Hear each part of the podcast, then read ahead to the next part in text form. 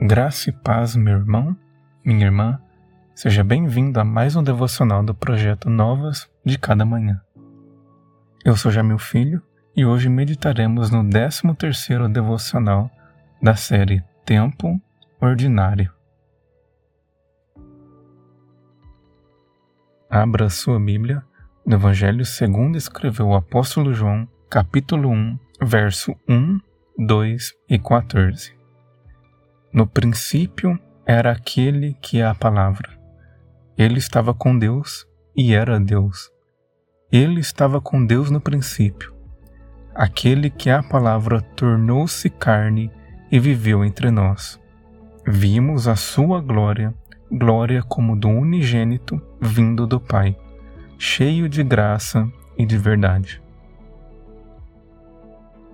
Poderíamos dizer que a doutrina da encarnação do Verbo é a espinha dorsal da fé cristã. E não é por acaso que desde cedo o cristianismo enfrentou as mais diversas heresias que procuraram corroer este fundamento essencial da fé. Creio em Jesus Cristo, seu único Filho, nosso Senhor. O segundo artigo de fé do Credo Apostólico delineia a pessoa do Deus Filho ele não é apenas o Filho gerado na encarnação por Deus Pai, mas também é Senhor, Deus digno de toda adoração e glória. Cristo, em sua encarnação, não preencheu uma casca humana desprovida de alma, tal como afirma o apolinarismo. Não se tornou duas pessoas, uma divina e outra humana, na encarnação, tal como prega o nestorianismo nem ainda foi criado por Deus, como defende os arianos. Ele é o Verbo eterno de Deus. Não foi criado, mas gerado pelo Pai. Não é uma criatura, mas o Criador, como escreve o apóstolo João em seu Evangelho no capítulo 1, verso 3. Todas as coisas foram feitas por intermédio dele, e sem ele, nada do que existe teria sido feito. Se o primeiro artigo de fé do Credo Apostólico concede sentido à existência, uma vez que ela é fruto do ato criativo de um Deus pessoal, o segundo pavimenta o caminho da correta compreensão e manifestação da fé. Não há salvação fora de Jesus, e portanto, não há fé verdadeira em Deus sem Ele. Alguém pode até afirmar que ama e crê em Deus, mas tal fé permanece falsa se ela não passar antes por Cristo, reconhecendo seu senhorio sobre todas as coisas. Talvez o segundo artigo de fé seja o mais vital e, em nossos tempos, o que carece de um resgate urgente. Ideologias políticas, sexuais e filosóficas abraçam a humanidade de Jesus, mas rejeitam a sua divindade.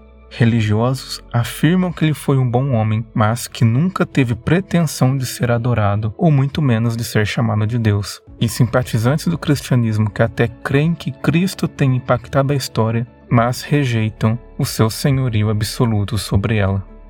Aquele que nega o filho também não tem o pai. Quem confessa publicamente o filho tem também o pai. Assim escreve o apóstolo João em sua primeira carta, no capítulo 2, verso 23. Jesus é o Deus encarnado, o Criador que assumiu a forma de sua criação e se manifestou em nossa história. Nele contemplamos a beleza do Pai, nele a glória de Deus é manifesta em graça e em verdade. Ele é Deus perfeito e homem perfeito, duas naturezas plenas e indivisíveis. Feche seus olhos e ore comigo. Pai, te dou graças por ter enviado teu Filho Jesus para a salvação de minha alma, pela encarnação do Verbo, para que pudesse não apenas ser salvo por ti, como também pudesse contemplá-lo da maneira como tu desejas. Ajude-me a aceitar não apenas a humanidade de Cristo, mas a sua divindade, para que desta forma eu me submeta ao seu senhorio e à sua soberana mão.